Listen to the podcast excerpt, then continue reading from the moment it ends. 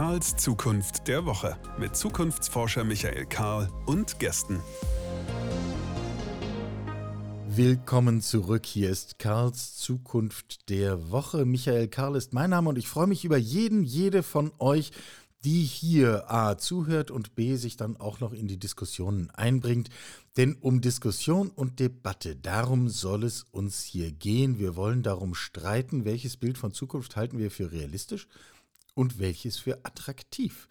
Und mit diesen beiden Bildern im Kopf wollen wir dann doch die Ärmel hochkrempeln und ein Stück Zukunft gestalten. So die Grundidee von dem, was wir hier tun.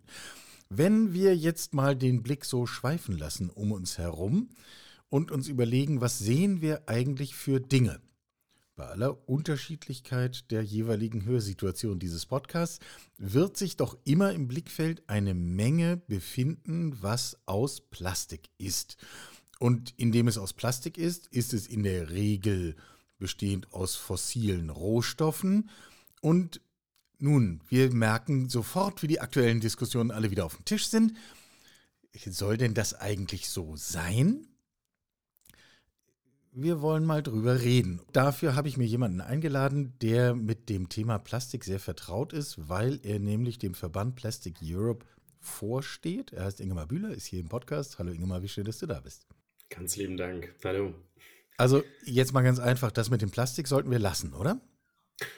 Ich bin der Meinung, wir sollten ganz, ganz dringend etwas lassen, nämlich das mit dem Plastik in der Umwelt ist ein desaströs großes und, und sehr, sehr ernstes Problem. Und das ist aus meiner Sicht ganz schlichtweg inakzeptabel. Punkt.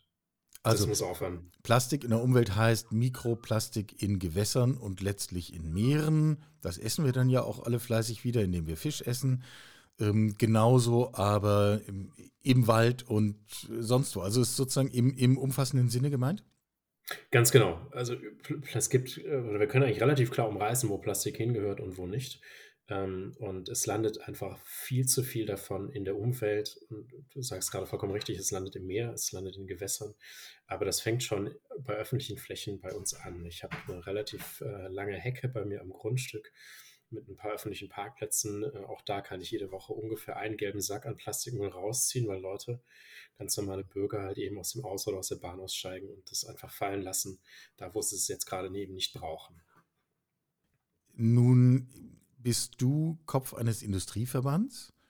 Ähm, da könnte man sich ja jetzt einen schlanken Fuß machen und sagen, ja, das ist jetzt schon auch die Verantwortung von uns allen und da müssen die Bürger ihr Verhalten ändern und ansonsten produzieren wir weiter Plastik.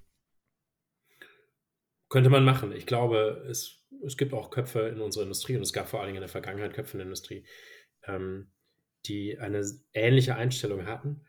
Ähm, wobei das, glaube ich, fast schizophren ist. Menschen, die sich entscheiden, ihr Berufsleben, ihre ganze Energie, ihren Intellekt, ihre Kreativität einzubringen, um Kunststoffe zu entwickeln, um Plastik herzustellen, Materialien oder Verfahren besser zu machen die haben vor allen Dingen eines für diesen Werkstoff, nämlich Leidenschaft.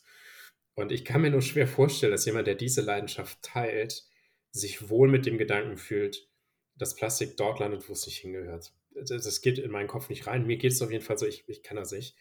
Ähm, und es gibt immer mehr Menschen in dieser Industrie, die das eben auch merken. Es gibt de facto, würde ich sagen, gab es lange Zeit ähm, die Haltung in der Industrie, das ist ganz schlimm, aber wir sind das nicht. Wir Unternehmen, wir Industriellen haben das nicht dorthin gebracht und deshalb ist es auch nicht unsere Schuld. Und die Schuldfrage, die stellt sich hier, glaube ich, nicht. Ähm, ich glaube, das stellt auch niemand außer Frage. Die entscheidende Frage ist ja, wer ist stark genug, wer ist organisiert genug, wer ist kreativ genug, um das Problem zu lösen. Und da spielen aus meiner Sicht Wirtschaft, eine ganze Kunststoffwertschöpfungskette eine sehr, sehr große Rolle. Die können viel tun, vor allem wenn man auch die Abfallwirtschaft mit reinbegreift, äh, den ganzen Kreis aufnimmt. Da spielt natürlich auch ein Stück weit öffentliche Hand, da spielt Politik, da spielen Regeln, da spielen auch Ordnungsämter eine Rolle. Das ist, glaube ich, jedem klar. Auch wir, können, wir werden Abfälle nicht los, äh, wenn wir vernünftige Sammelsysteme haben und die leben von Kommunen, die leben von Menschen, die dort wirklich arbeiten. Aber ich sehe nicht die Verantwortung äh, bei denen. Zugegeben, ich rege mich manchmal auch in der Öffentlichkeit schon sehr darüber auf, wie Menschen mit ihrem Abfall umgehen. Das ist aber losgelöst vom Material der ist leider eben auch einfach nicht gut. Das ist sorglos. Aber trotzdem können die Leute alleine es nicht lösen. Ja, jetzt hast du eben den Begriff Kreislauf schon verwendet. Klingt ja immer harmlos, meint ja, wenn man es zu Ende denkt, aber eigentlich eine ziemlich grundlegende Transformation dessen, wie wir eigentlich Dinge äh, produzieren und was wir damit machen. Mhm. Ähm, mir würden zwei Wege einfallen, die Herausforderung zu lösen, von der du sprichst. Die eine ist, wir machen wirkliche Kreise. Die Natur kennt diesen Begriff von Abfall ja auch nicht. Also alles ist immer irgendwie Ausgangsstoff fürs nächste. Also wir müssten sozusagen den Kreis schließen, dann hätten wir das Problem nicht. Oder wir nehmen andere Ausgangsstoffe, nämlich biobasierte statt fossile. Mhm. Ähm, also wir haben auf der einen Seite sozusagen die Idee Kreislaufwirtschaft, auf der anderen Seite die von Bioökonomie. Welche hältst du für aussichtsreicher? Ich glaube, dass man die äh, gar nicht trennen kann. Äh, ich glaube, dass eine, also wir, wir müssen Stoffkreisläufe schließen. Das müssten wir heute schon. Ähm, nur dann haben wir die, die Problematik, wenn wir einen, einen äh, Wirtschaftskreislauf, der auf fossilen Ressourcen beruht, schließen, dann werden wir trotzdem Verluste haben. Das heißt, wir werden dann immer weniger produzieren. Wenn wir weniger benötigen würden, wäre das ja gar nicht das Problem. Das, die Herausforderung hier ist aber, dass die Nachfrage nach Kunststoffen signifikant steigt. Und deshalb müssen wir alternative Quellen finden. Und ich glaube, die, die Kreislaufwirtschaft, da wo sie heute steht, ähm, vor allem die Technologien, wo sie dort heute stehen, die erlauben uns eben beides. Von beiden Problemen oder von beiden großen Herausforderungen können wir loskommen. Wir können zum einen Kunststoffe herstellen auf alternativer Basis ohne Erdöl zu verwenden. Wir brauchen nur den Kohlenstoff und dafür gibt es genügend aus oder ausreichend andere Quellen. Und wir können die Müllproblematik, über die wir gerade gesprochen haben, können wir ebenfalls lösen. Das Entscheidende, glaube ich, beim Kreislauf ist, abgesehen von wirklich wichtigen Technologien und Geschäftsmodellen, die es nachhaltig machen, ähm, ist das Umdenken, die Sorglosigkeit im Umgang, egal wo, vom, vom Anfang der Produktion bis zur Verwertung und dazwischen ist irgendwo der Konsument, die nimmt ab, weil wir alle das wiederhaben wollen. Wir werden alle mehrfach mit dem Material in Berührung kommen. Und deshalb haben wir alle auch ein Interesse, und zwar ein gemeinsames Interesse. Wo kommt es her? Was steckt drin? Und wie können wir es wieder verarbeiten? Dieses, ich schiebe es weiter entlang der Wertschöpfungskette und ich schiebe es auch als Konsument weiter in Richtung Abfallwirtschaft und habe ansonsten gar kein Problem mehr damit. Das ist dann vorbei. Ist also eine grundsätzlich andere Haltung, die hier gefragt ist. Zu der kommen wir dann gleich nochmal, das finde ich mhm. spannend. Ähm, aber haken wir mal kurz die technologischen Fragen ab. Wir haben jetzt so mit leichter Hand gesagt, wir können das, was wir heute aus Erdöl machen und hinterher Plastik nennen, auch aus allen möglichen anderen Quellen machen. Hauptsache, wir kriegen irgendwie Kohlenstoff. Ist das technologisch gelöst? Ähm, es stimmt, es klingt einfach, es ist auch simplifiziert. Wir brauchen aber, um die Kunststoffe, die wir heute haben, ähm, um diese herzustellen, müssen wir nicht unbedingt mit Erdöl arbeiten. Die Kohlenstoffquelle ist die größte Quelle. Es gibt natürlich andere Komponenten, die man für einen funktionalen Kunststoff äh, braucht, aber die Kohlenstofffrage ist die größte. Und wenn wir über Kreislaufwirtschaft sprechen, geht es gar nicht um einen Plastikkreislauf, sondern es geht um Kohlenstoffkreislaufe. Und die allgegenwärtigste Quelle, die wir haben, ist CO2. Das können wir Davon haben wir leider viel zu viel. Davon haben wir viel zu viel, genau. Da, da haben wir im Prinzip viel zu viel von. Ähm, das kann man mit einem hohen Energieaufwand, aber man kann es technologisch heute schon gewinnen. Zum Beispiel aus Industrieabgasen. Äh, das kann man auch aus der Atmosphäre gewinnen. Beide Technologien sind da, äh, sind möglich. Es gibt Anlagen, die das bereits können. Hier ist es tatsächlich so, man braucht unfassbar viel Energie. Das ist die energieaufwendigste Möglichkeit, um Kohlenstoff zu gewinnen. Wenn das grüne Energie ist und man stellt sie selber her oder man hat eine eigene Energiequelle, äh, regenerativ, dann ist das nicht das große Problem. Einige haben das, aber eben nicht viele. Da stehen wir natürlich in Konkurrenz, ist ein anderes Problem. Aber rein technisch sind wir dafür in der Lage. Wir können Kohlenstoff aus Kunststoffabfällen gewinnen. Das ist somit das Spannendste, wo wir auch schon relativ weit sind. Wir können über mechanische und auch über chemische Recyclingverfahren wieder Kunststoffe gewinnen aus den Abfällen. Das ist ganz wichtig. Und wir können ebenfalls auch mit Biomasse arbeiten. Das könnte ein sehr großer Anteil äh, in der weit gedachten Zukunft sein.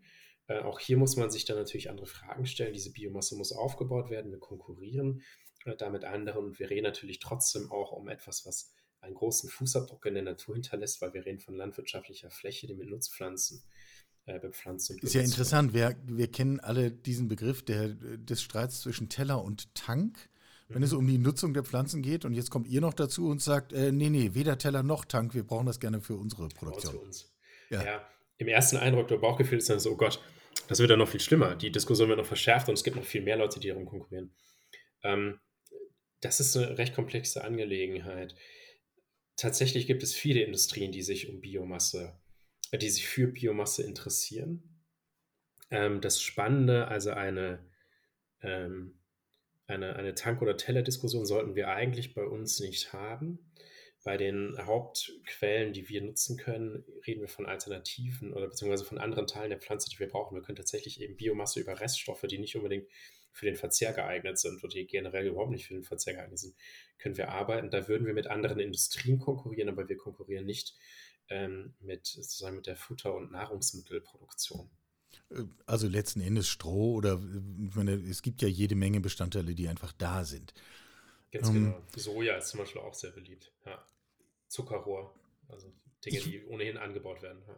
Ich würde das gerne aber nochmal zuspitzen. Ähm, wir können also das, was wir heute tun, und wir, wir haben ja den Kunststoff überall um uns herum, wir könnten das aus biobasierten oder in Kreislauflogiken hergestellten Prozessen machen, ohne dass wir dann hinterher alle nur noch auf YouTube-Beutel angewiesen sind. Richtig, das kriegen wir hin. Und warum machen wir das, das nicht? wir stehen gerade am Beginn dieser Transformation. Ähm, wir sind jetzt an einem Punkt, und, und, wir reden auch nicht davon, dass das seit, seit 10, 20 Jahren einen hohen Reifgrad hat, sondern wir sind jetzt gerade an einem Punkt, wo man merkt, wir können diese Produktion umstellen. Ähm, das Entscheidende ist, damit sich in der Wirtschaft etwas ändert, ist, wir brauchen halt eben, wir müssen bestehende Betriebe wenn möglich, das ist nicht immer möglich, bestehende Betriebe anpassen. Vor allem müssen wir aber neue Kapazitäten aufbauen. Wir reden von komplett neuen Anlagen. Ich kann nicht einfach nur in bestehende Cracker was völlig anderes reinführen, sondern wir reden von neuen Anlagen, auch gerade was so Technologie, wie. Äh, du benutzt den Begriff Cracker, den lösen wir mal kurz auf. Das ist sozusagen Sorry. die Anlage, die das Ausgangsmaterial so aufspaltet, dass ich hinterher die chemischen Bestandteile habe, Ganz dass genau. ich damit Kunststoff herstellen kann. Richtig, genau. Und da kann ich nicht alles reinsetzen. Die sind heute, ist diese komplette Infrastruktur, diese ganze Wertschöpfungskette basiert auf Erdöl. Da kann ich einfach sagen, äh, jetzt kippe ich Bioethanol oder was auch immer, irgendein anderes äh, nachwachsendes äh, Material rein. Nee. Wir reden auch insbesondere bei der ersten Technologie, die ich genannt habe, bei Carbon Capture and Utilization, also die Gewinnung, Abscheidung, Speicherung und dann Nutzung äh, von CO2, reden wir über komplett andere Anlagen, die müssen gebaut werden. Und wir reden von einer globalen Industrie, man kann heute in diese Technologie investieren, das tun unsere Mitgliedsunternehmen auch, aber niemand hat die wirtschaftlichen Kapazitäten, also niemand hat das Geld, ganz pauschal gesagt, schlagartig seine weltweite Produktion einfach umzubauen. Hier müssen wir über eine Brücke sprechen, über eine Übergangsphase, ähm, die je nachdem, bei welchem Unternehmen unserer Mitglieder man anklopft, bis 2035 frühestens bei den meisten eher bis 2045, 2050 dauern wird. So, jetzt muss ich dann aber äh, dich mal sozusagen für die Mitgliedsunternehmen in Haft nehmen, weil das eine ist ja das, was wir technologisch können, das wollten wir besprechen, mhm. haben wir besprochen.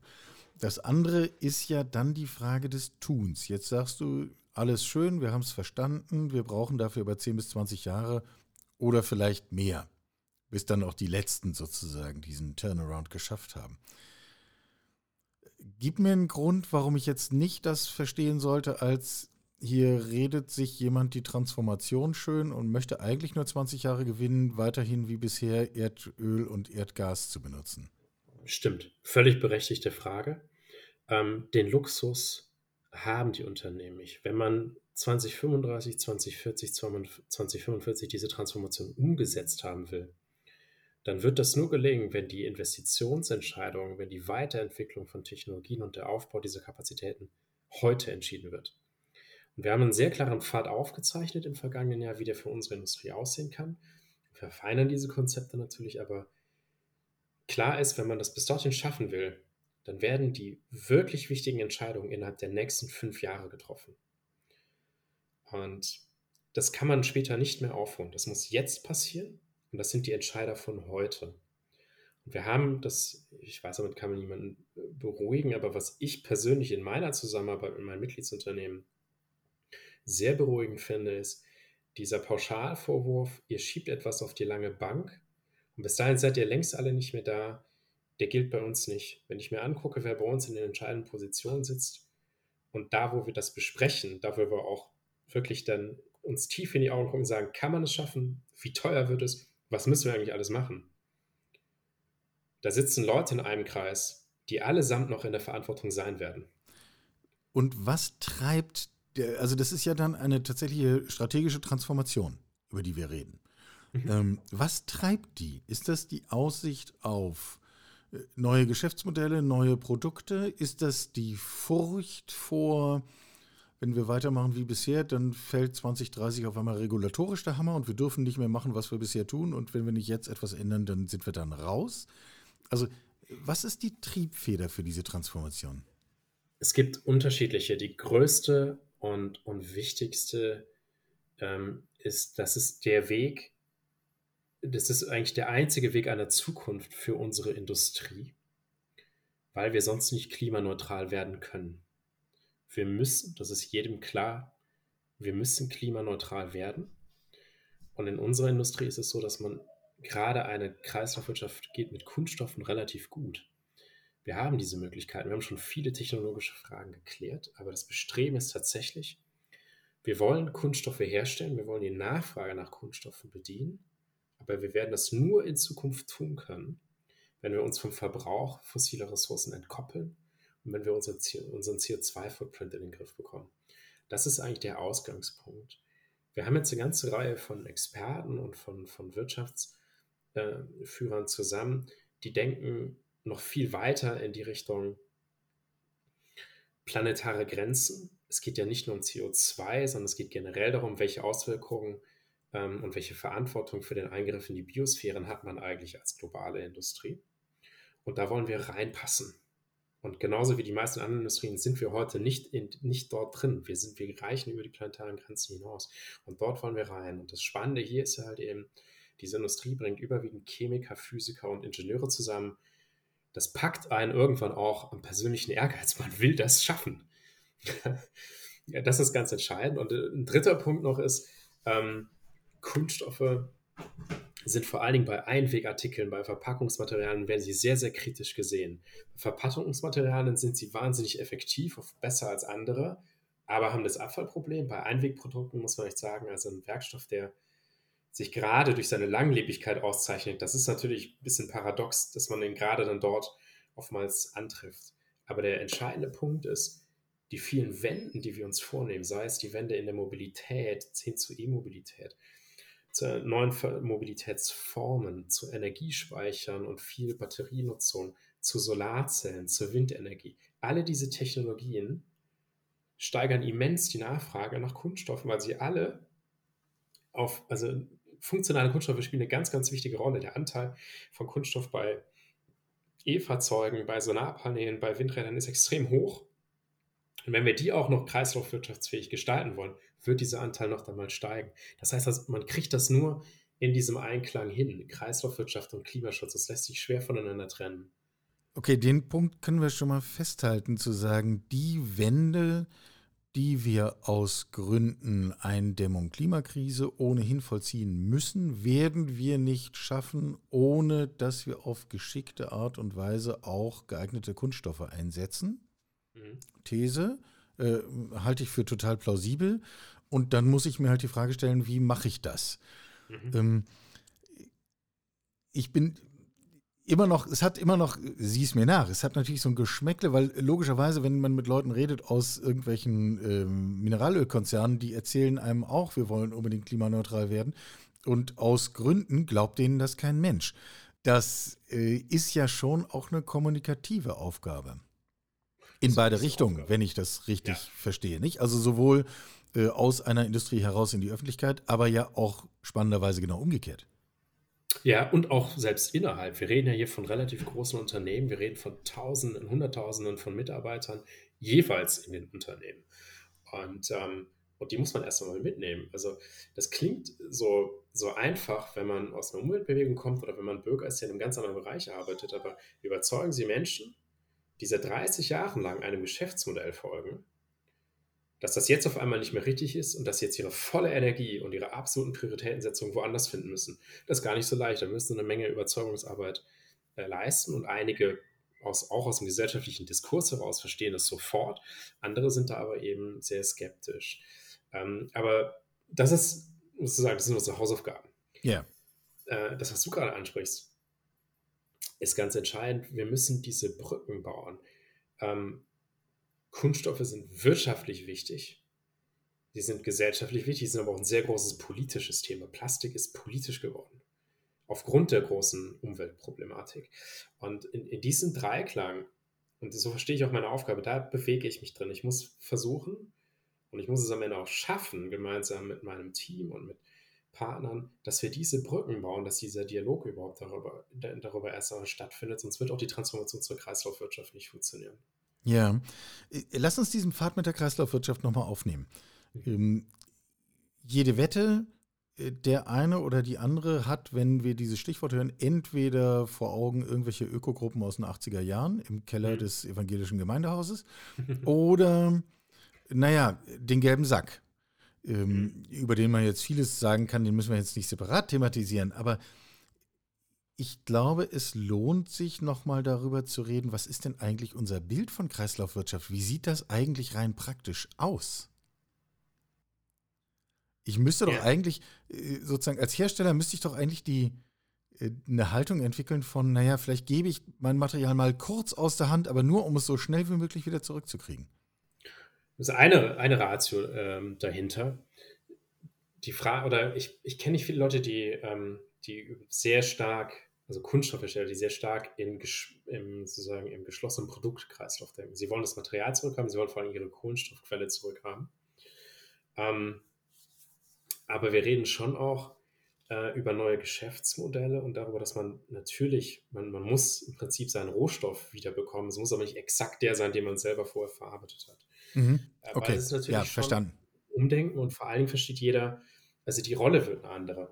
Das Paradigma und ich sehe das völlig urteilsfrei erstmal als reine Beobachtung. Das Paradigma der Kunststoffindustrie im vergangenen Jahrhundert war Materialien erfinden, herstellen und auf den Markt geben. Und dann auf den Markt geben heißt Abnehmer finden, die sagen, sie können damit arbeiten, sie können etwas daraus machen. In einer Kreislaufwirtschaft dreht sich das ein ganzes Stück weit um. Natürlich wird immer geforscht. Wir sind eine hochforschungsintensive Industrie. Man versucht Eigenschaften für Materialien zu entwickeln. Aber was sich gerade umdreht, ist, dass im Mittelpunkt einer Kreislaufwirtschaft steht ein kreislaufwirtschaftsfähiges Produkt. Und wenn man heute die Kunststoffhersteller, die früher für sich ein Material entwickelt haben, besucht, dann sieht man ganz oft Produktdesigner von Konsumentenfirmen, die können vom Laufschuh bis hin zu Gebäudekomponenten alles Mögliche entwickeln wollen, aber sie kommen mit ihrer Produktidee und sagen, ich möchte folgendes Produkt meinem Kunden anbieten. Und ich bleibe kurz beim Laufschuh. Ich möchte einen sehr leichten Laufschuh haben, mit dem Menschen mit einer guten Dämpfung, wenig Gewicht und ordentlicher Robustheit können sie laufen. Der muss komplett recyclingfähig sein. Ich möchte, dass er komplett im Kreislauf geführt werden kann. Das hier ist mein Design, das sind meine Grundanforderungen für die Kreislaufwirtschaftsfähigkeit dieses Produktes. Seid ihr hier zuständig, weil ihr macht die Materialien und dann ziehen die ein im Lab, im, im, im Labor oder im, im Designstudio bei diesem Materialhersteller und dann entwickelt man das gemeinsam. Das heißt, eine Produktvision steht ganz am Anfang. Und wenn die nicht aufgeht, wenn man die Fragen nicht gelöst bekommt, dann wird man auch nicht wirklich eine hohe Wertschöpfung in diesem Kreislauf haben können. Das heißt aber, dass sozusagen der gestandene Entwicklungsingenieur in der Kunststoffindustrie mit der narzisstischen Kränkung umgehen muss, dass es nicht mehr darum geht, dass er sich fachlich etwas Neues, Tolles ausdenkt? Ja. Sondern da kommen irgendwelche verrückten Leute, die haben Hoodie an und, und haben spinnerte Ideen und sagen, ist mir egal, ob du es noch nie gemacht hast, mach das mal. Ja, das ist ein ganz wichtiger Aspekt, den du da ansprichst. Äh, wenn wir heute noch diese lineare Wertschöpfungskette haben, wo jeder einmal etwas in die Hand nimmt und weitergibt, zu sagen, eine hochtechnologisierte Werkbank hat am Ende immer noch die Idee einer Werkbank. Und wir transformieren das in den Kreislauf, wo die Interaktionspunkte andere sind, wo wir auch andere Rollen einnehmen dann muss nicht nur bei mir der Chemiker oder der Ingenieur, sondern jeder muss sein Ego zurückstellen. Wir müssen uns neu erfinden und wir müssen damit leben, dass wir alle gleich wichtig sind in diesem Kreislauf. Wenn auch nur ein Glied in dieser Kette nicht mitmacht, funktioniert der Kreislauf nicht und wir können ihn nicht schließen. Und eine ganz spannende, eine ganz spannende Herausforderung, die ich gerade erlebe, ist halt eben, dass wir eben diese, diesen Kreislauf kriegen wir nur hin, indem wir den Anfang und das Ende dieser Kette zusammenführen. Das heißt, den Erfinder des Werkstoffs oder vielleicht sogar einfach den Gewinner des Rohstoffs und den Recycler ganz am Ende. Das sind die entgegengesetzten Enden, die wir zusammenführen müssen. Und das ist nicht ganz, nicht ganz leicht. Die hatten in der Vergangenheit nicht so viel miteinander zu tun und da, da prallen Welten aufeinander. Wir haben vor einigen Wochen hier einen Podcast äh, zu Fragen von Bauen der Zukunft gemacht. Da stand genau dieselbe These im Raum, dass im Grunde der Entsorger schon bei der Planung eines Neubaus mit an den Tisch gehört. Mhm. Um die Frage zu klären, wie nehmen wir denn die Dinge hinterher wieder auseinander? Und auch wenn dieses hinterher in 50 Jahren ist. Ähm, genau. Und die Erfahrung, die da äh, kolportiert wurde, war, dass alle immer nicken und sagen, ja, total super Idee. Ah, bei diesem Projekt hat es jetzt leider nicht beim nächsten. ja, das, äh, das stimmt. Ich, ich bin da selber gerade erst heute früh über genau dieses Beispiel gestolpert. Ich habe vor fünf Jahren ein Haus gebaut und bei den die Fensterprofile, da ist viel Kunststoff, da ist vor allem PVC äh, mit drin. Woraus sollten deine Fenster auch sonst sein? Genau. Ja, ja. Also die Fenster natürlich, sind aus Glas, aber genau, äh, sind, sind, sind hochgedämmt. Und da ist ein, ein QR-Code drin. Und da steht, was halt immer bei solchen Dingen dabei steht, aber ich habe eine Garantie mitgekauft, wann immer wir dieses Fenster in der Zukunft ausbauen lassen, das Fenster und vor allem diese Rahmen, die werden recycelt. Und habe ich vor fünf Jahren gebaut. Ich dachte jetzt halt eben auch, die nächsten 15, 20 Jahre, wie lange auch immer, wird wahrscheinlich nicht viel passieren. Ähm, eines, dieses eines dieser Fenster ist beschädigt nach nur fünf Jahren. Und, äh, und meine Frau hat diesen QR-Code aktiviert, hat das Bild ein, äh, verschickt und heute Morgen rief jemand an, die kommen das abholen äh, innerhalb von 24 Stunden und das stimmt tatsächlich, das wird recycelt und die haben nicht äh, sozusagen vorgeschoben, wir werden das in 50 Jahren klären können oder in 25 Jahren, das ist bereits heute die Realität. Also es gibt offensichtlich auch Beispiele im Bau, wo das heute schon sehr gut funktioniert. Ja, Bau ist ja jetzt auch nur ein Anwendungsfall, nicht? Ähm, ich meine, wir könnten jetzt beliebige Anwendungsquelle nehmen, ihr seid sowieso bei allen beschäftigt. Wenn wir uns mal den Ausgangspunkt klar machen, über welchen Anteil von Material reden wir heute, der im Grunde in Kreisläufen sich bewegt, geführt wird? Und wie viel können wir in zehn Jahren erreichen? Puh, ich glaube, die schwierige Sache ist es, ähm, wir haben heutzutage keine klaren Definitionen regulatorisch. Es wird sehr viel über Recycled Plastik gesprochen und hier gibt es eine Geschichte, die mich wahnsinnig stört, dass wir in Deutschland und Europa oft mit Recycling Plastik, da wird über recyclingfähige Kunststoffe gesprochen und nicht über das, was wirklich drinsteckt an Rezyklat. Ähm, wir werden alle immer wieder mal Zahlen lesen, dass 50, 60, teilweise mehr Prozent von Plastikprodukten äh, recyclingfähig sind. Das ist schön, aber das sagt erstmal nichts über die Kreislaufführung aus. Ähm, bei Verpackungen ähm, zum Beispiel werden sehr hohe Zahlen genannt. Das ist alles recyclingfähig, aber äh, das Problem ist, dass ein Großteil davon verbrannt wird und dann eine Energierückgewinnung stattfindet.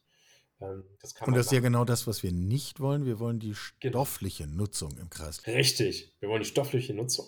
Und selbst wenn man verbrennt, sollte man zumindest das CO2 abschöpfen und dafür sorgen, dass es nicht freigesetzt wird. Wenn wir wirklich über komplette Kreislaufführung von Kohlenstoff sprechen, liegen wir heute bei, es gibt keine Industrieerhebung jetzt gerade dazu, wir arbeiten dran, aber bei den großen Unternehmen sind das so zwei, drei Prozent, also wirklich noch ein winzig kleiner Anteil. Und wenn wir uns jetzt, also du sprachst vorhin so von den äh, Zyklen, die vor allem äh, vom Anlagenbau bestimmt sind. Und ich meine, was, was will man sagen? Wenn ich andere chemische Verfahren haben will, dann muss ich halt eine andere Anlage bauen. Die baue ich nicht von heute auf morgen. Ja. Äh, hätte ich auch gerne anders, aber das nehme ich jetzt mal als pragmatisches Argument hin. Ähm, wo sind wir dann in zehn Jahren? Sind wir dann bei 10 Prozent oder 12? Oder, oder gelingt uns wirklich der Quantensprung? Wir müssen in 20 Jahren bei 80 Prozent sein. Im besten Fall ein bisschen drüber. Oft ist es ja so, dass dann die letzten 20 Prozent sind die teuersten und die schwierigsten, aber wir müssen dann hinkommen. Warum bin ich dir gerade ausgewichen und nichts bei 10 Jahren gesagt habe? Ich glaube, dass man äh, finanziell und, und technologisch viel mehr erreichen kann in 10 Jahren, wenn man über die Situation dass eine Genehmigung einer solchen Anlage gerade in Europa wahnsinnig lange dauert. Und es gibt gerade Pilotanlagen, drei Stück davon zum Beispiel in Deutschland, die laufen, die könnten ohne weiteres in, ausgebaut werden und dann werden sie industrielle, wirkliche Großbetriebe. Äh, das Problem ist, dass man im, im, besten Fall liegt man bei drei bis vier Jahren Genehmigung. Äh, Verfahren durch die Behörden. Sehr oft liegt man eher so bei sieben bis acht Jahren und deshalb bin ich gerade den zehn Jahren ausgewichen. Wenn ich sieben Jahre allein für eine Genehmigung brauche, ich tue mich persönlich schwer damit, dann zu sagen, wo stehen wir in zehn Jahren. Ja, aber das ist ja genau der Schmerzpunkt, zu dem ich hin wollte. Ja. Wir haben eine öffentliche Diskussion, die, glaube ich, inzwischen sehr lebhaft ist. Die wird ja auch zum mhm. Teil sehr schmerzhaft geführt, wenn es um die Fragen von, von Energiequellen geht. Mhm. Um, und wie es dann so ist, da mischt sich dann viel Unfug in Ideologie, in was geht und was geht nicht und öffentliche Diskussionen halt. Yeah. Wir sind aber sehr darauf fokussiert und ich gewinne den Eindruck, wenn wir reden, dass die Frage, wie kommen wir eigentlich zu Kunststoffen und wie gehen wir mit ihnen um, ähm, ein ebenso spannender Hebel ist, den es lohnen würde, viel stärker in den Blick zu nehmen. Absolut. Absolut. Wenn das, das Thema Plastik in der Umwelt ist vollkommen zu Recht ein gesellschaftliches Thema geworden. Das Thema Plastik in unserem Leben muss auch ein gesellschaftliches Thema sein. Darüber müssen wir sprechen. Und ich glaube, es geht sogar noch weiter der, ich sagte vorhin schon, die Nachfrage nach Kunststoffen wächst wahnsinnig stark. Wir reden ja nicht von drei, vier Prozent, die dieser Markt wachsen wird. Der wird doppelt so groß sein in 20 Jahren. Vielleicht sogar etwas mehr. Also über riesige Mengen. Und die müssen wir klimaneutral und umweltfreundlich herstellen und auch in dem klimaneutralen und umweltfreundlichen Kreislauf halten. Das heißt aber, weil eben so viele Akteure involviert sind, wir müssen uns darüber unterhalten, wie stellen wir die her, wie nutzen wir sie, wie verarbeiten wir sie und wir werden auch noch eine sehr starke Diskussion darüber führen werden, ähm, wo wir sie eigentlich einsetzen. Und teilweise Kunststoffe waren in der Vergangenheit sehr, sehr günstig und haben deshalb auch oft, das sieht man bei Designstücken zum Beispiel auch stark zu einer Demokratisierung äh, beigetragen von Produkten. Also Produkte sind weniger teuer gewesen, weil man sie auch mit Kunststoffen herstellen könnte. ja, also auch so ein bisschen so ein gesellschaftliches, so ein bisschen so ein gesellschaftliches Suchtphänomen, nicht? Das ist so, so ein bisschen ja, genau. wie billiges russisches Gas. So, das ist da, ja, dann nehmen wir mehr. Wir haben uns daran gewöhnt. Ja. Genau, wir haben uns daran gewöhnt, weil es ist halt eben da und es ist günstig und wir können tolle Produkte damit machen. Ähm, und daran ist auch erstmal nicht so verkehrt an dieser Idee. Man muss ja nur eben das Ende halt eben mitdenken. Und wir werden sehr wahrscheinlich, das ist jetzt meine persönliche Prognose, wir werden in der Zukunft uns auch darüber unterhalten, wo man Kunststoffe einsetzen kann, wo wir sie aber nicht einsetzen wollen, weil die Produkte zu kurzlebig sind oder was da, also da müssen wir uns wirklich darüber unterhalten. Das muss, das muss ein also Konsens darüber Produkte geben. zu kurzlebig im Gegensatz zu dem Material, was im Prinzip langlebig ist. Genau, ja. Und da muss man sich eben auch wirklich angucken, das ist das ein bisschen leichter, die ökonomische Überlegung. Ähm, wie aufwendig sind Herstellung und Recycling und macht es dann halt eben Sinn, bei einem sehr günstigen Produkt damit äh, zu arbeiten. Aber was eben, glaube ich, auch noch, wo wir viel ehrlicher mit uns in der Gesellschaft sein müssen, ist der Materialvergleich. Das geht ja nicht nur um Kunststoff. Wir müssen uns generell in jeder Anwendung angucken, was ist eigentlich unter ökologischen und ökonomischen Aspekten die sinnvollste Lösung. Und das tun wir heute nicht. Wir tun in vielen Fällen, schauen wir uns oft, also schauen wir uns an, auf einer sehr ideologischen Basis. Wir haben bestimmte Kategorien, was woraus hergestellt sein muss. Und wir haben jetzt alle diesen Konsens. Ähm, Strohhalme dürfen und, oder Einwegbecher dürfen nicht aus Kunststoff sein. Das macht Sinn, äh, weil es ein sehr schnelllebiges Produkt. Äh, und denken wir aber, okay, dann machen wir es halt eben aus Papier. So wahnsinnig viel damit gewonnen ist eigentlich nicht. Wir müssen gucken, dass wir von diesem Einweggedanken einfach auch wegkommen. Es ist auch nicht so, als ob Papier ist ein fantastisches Material, das, das ich sehr schätze. Ähm, aber das in der Umwelt macht es auch nicht viel besser und die Herstellung ist eben auch sehr aufwendig. Braucht viel Wasser, viele Chemikalien und viel Energie. Wir müssen uns wirklich überlegen, mit welchen Produkten wollen wir eigentlich arbeiten und ich glaube, es gibt viele Möglichkeiten auch in unserem Alltag. Auf Verzicht bei bestimmten Dingen. Und ich glaube, gerade bei, beim Thema Mehrweg können wir unfassbar viel tun. Ja, jetzt hast du dieses böse Wort Verzicht gesagt, aber ähm, Trotzdem ist das jetzt eine Brücke. Ähm, das hilft vielleicht zum Abschluss nochmal die, die Fäden des Gesprächs zusammenzufassen. Denn ich finde das total plausibel zu sagen, lass uns darüber nachdenken, auch gesellschaftlich, wo machen wir was möglich, was wir wollen und wo nutzen wir nicht jede Möglichkeit nur, weil sie uns gerade zur Verfügung steht. Mhm. Wir fahren ja auch nicht mit dem Auto jeden Weg, nur weil wir es gerade können, sondern nicht? Also die, die Diskussion ja. ist ja, ist ja äh, anpassbar. äh, übertragbar. Aber was kann jetzt der Beitrag der Industrie sein, um diese Diskussion zu führen, wo wir das wollen und wo nicht? Der Beitrag der Industrie besteht meiner Meinung nach darin, dass diese Industrie eine starke Stimme erheben muss und an gesellschaftlichen Diskussionen rund um den eigenen Werkstoff überhaupt teilnimmt. Und das war in der Vergangenheit nicht immer der Fall. Ich glaube sogar, äh, dass wir uns eingestehen müssen, die Kunststoffindustrie ist eine, die immer wieder mal einzelne Stimmen hervorgebracht hat, aber wir haben uns lange Zeit, wie die meisten B2B-Industrien, nicht am gesellschaftlichen Diskurs beteiligt. Und das ist überfällig und ich glaube, das können Konsumenten, äh, das können Menschen, die sich in der Öffentlichkeit als Bürger engagieren, sei es in einer Umweltbewegung, sei es in einer politischen Partei, sei es in einer Verbraucherschutzorganisation. Sie können, dürfen und müssen das von uns einfordern und wir können, müssen und dürfen das auch leisten. Okay, gut. Dann ähm, nehmen wir euch beim Wort. Ich finde das insofern wirklich spannend, weil, weil dieser Gedanke von Kreislaufwirtschaft uns meiner Annahme nach einen Ausweg aus genau dieser Verzichtsdebatte bietet. Also logischerweise werden wir in einer guten Zukunft bestimmte Dinge weniger tun. Das ist jetzt an und für sich überhaupt gar keine spektakuläre Feststellung. Aber wir müssen halt diesen Ideologiehammer, das ist Verzicht, das darf nicht sein, es muss alles im Prinzip und aus sich heraus und nur weil es geht, größer werden etc aus der Angelegenheit müssen wir eben raus, weil es uns gerade in der Entwicklung behindert. So jedenfalls mein Eindruck. Und das scheint mir ja mit den Industriediskussionen, die du schilderst, zumindest anschlussfähig zu sein. Absolut. Ich glaube auch, also dass das Bild, was wir skizziert haben von, von einer klimaneutralen Kreislaufwirtschaft mit Kunststoff, das ist ja möglich. Aber keiner, egal ob Industrie oder, oder Konsument, wird es schaffen, indem er bequem zu sich ist. Das heißt nicht, dass das Zielbild eines ist, was von massiven Verzicht und, und, und, und Hardships, also von, von Unbequemlichkeit und Unbehagen geprägt ist. Aber der Weg dorthin wird ein anstrengender Weg. Und, äh, und ich glaube auch, dass wir einen Großteil der Produkte und Materialien, die wir heute kennen oder die wir uns wünschen, die kann man alle herstellen. Trotzdem braucht das alles sehr viel Energie und Kapazität. Und deshalb müssen wir halt eben diese Verzichtdiskussion an, an, an vielen Stellen halt eben auch führen. ich glaube, dass das geht alles in die richtige Richtung. Aber dafür müssen wir, wie ich gerade eben gesagt habe, und da sehe ich vor allen Dingen äh, meinen Verband und mich auch in der Pflicht, dafür müssen wir in diesen gesellschaftlichen Diskurs einsteigen und um, um dein Bild zu nehmen, wir müssen diese Brücken bauen zwischen den verschiedenen Akteuren. Die müssen miteinander im Gespräch sein, sonst wird es nicht zu einer Lösung führen, sonst wird es ein gegenseitiges äh, mit dem Finger zeigen und das hilft keinem weiter. Und du hast ja gesagt, die ent wichtigen Entscheidungen und entscheidenden Weichenstellungen werden sowieso jetzt im Grunde in den kommenden sehr wenigen Jahren vorgenommen. Insofern werden wir auch schnell wissen, ob wir uns zügig genug auf den richtigen Weg machen. Das begleiten wir. Das äh, ist vielleicht in dem Sinne gar nicht unser letztes Gespräch in dieser Angelegenheit. Ich danke dir jedenfalls heute für deine Zeit. Ich danke dir.